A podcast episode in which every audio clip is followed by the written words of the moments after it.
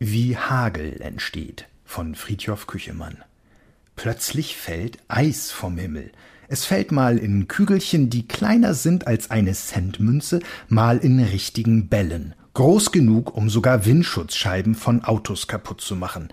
Es passiert meistens nachmittags oder am frühen Abend und es passiert nicht im Winter, wenn es doch eigentlich kalt genug wäre für Eis, sondern im Frühling und Sommer. Es muss sogar richtig warm sein, damit es hagelt, zumindest bei uns auf dem Boden. Das klingt seltsam, hat aber seinen guten Grund. Es hat mit einer physikalischen Gesetzmäßigkeit zu tun, also mit einer natürlichen Eigenschaft von Stoffen. Hier dem Umstand, dass warme Luft nach oben steigt. Warme Luft hat noch eine andere Eigenschaft im Unterschied zu kalter Luft, die bei der Entstehung von Hagel eine Rolle spielt. Warme Luft kann mehr Feuchtigkeit aufnehmen. Wenn die Frühlings- oder Sommersonne auf die Erde scheint, wärmt sie den Boden auf und die Luft in Bodennähe. Die Feuchtigkeit im Boden verdunstet und wird von der erwärmten Luft mit nach oben genommen.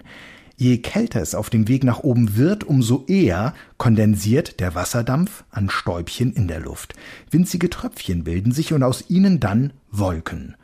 Wenn es jetzt richtig warm und feucht am Boden ist, sodass die Luft dort rasch aufgeheizt wird und nach oben steigt, drückt immer mehr warme Luft von unten in eine solche Wolke, die Wolke türmt sich auf, die oberen Schichten kühlen ab und die winzigen Wassertröpfchen sinken wieder herunter.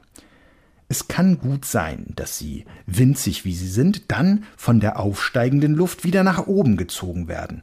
Es kann sein, dass sie sich bei der ganzen Bewegung in einer Wolke miteinander zu größeren Wassertropfen verbinden, die schließlich schwer genug sind, um auf die Erde zu fallen, als Regen.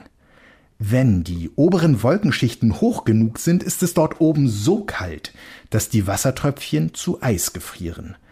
Auf ihrem Weg zur Erde tauen sie im Frühling und Sommer normalerweise wieder auf, es sei denn, die aufsteigende feuchte Warmluft hat einen solchen Schwung, dass sie so ein kleines Eisstückchen doch wieder mit nach oben reißt.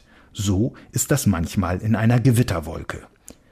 Wenn die Erde meist nachmittags oder früh abends im Frühling oder Sommer so aufgeheizt ist, dass sehr viel feuchte Luft nach oben steigt, werden die Eisstückchen in den Wolken, die am Himmel entstehen, einige Male von unten nach oben und wieder zurückgewirbelt.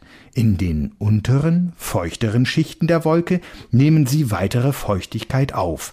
Weiter oben bei bis zu minus 60 Grad Celsius gefriert das so entstehende Körnchen wieder, wird zum Kügelchen, zur Kugel und kann bis zu einem Ball groß werden, bevor es zusammen mit all den anderen Hagelkügelchen schwer genug ist, um diesem Kreislauf zu entkommen und zur Erde zu fallen.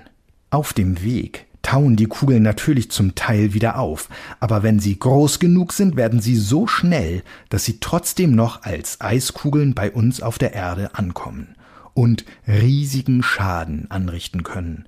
Auf den Feldern können sie Ernten zerstören, sie können Autos zerbeulen und Menschen verletzen.